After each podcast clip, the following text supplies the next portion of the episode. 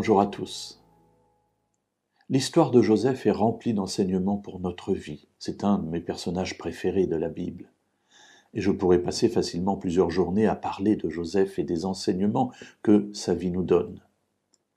Alors qu'il se trouve esclave chez Potiphar, au service de ce maître qui peu à peu va lui laisser de plus en plus de liberté et de responsabilité, voilà que sa femme tombe amoureuse de lui, ou en tout cas désire avoir des relations sexuelles avec lui.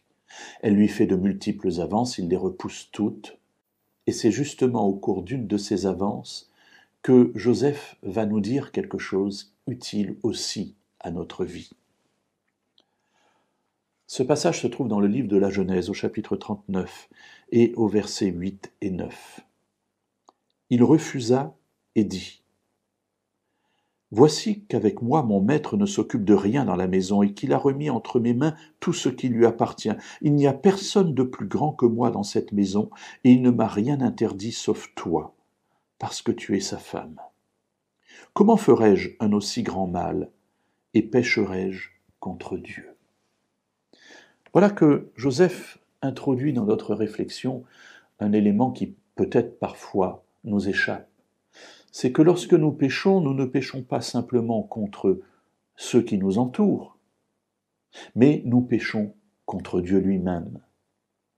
Alors, est-ce important de pécher contre Dieu? Bien évidemment, c'est extrêmement grave parce que nous péchons contre celui qui nous aime et contre celui qui nous a tant aimés, qu'il a donné son Fils, Jésus, le Messie, pour qu'il meure à notre place et qu'il nous donne la vie. Alors, cette conscience en Joseph lui fait dire Je ne peux pas pécher contre mon maître qui a été si bon avec moi, mais je ne peux surtout pas pécher contre Dieu.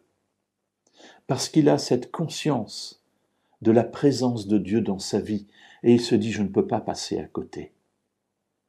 Alors peut-être dans notre existence passons-nous à côté. Sachons que pour toutes ces situations, le pardon est possible. Mais avant de parler de pardon, peut-être est-il bon pour nous de nous rappeler que chaque fois que nous passons à côté de la volonté de Dieu, c'est contre lui d'abord que nous péchons.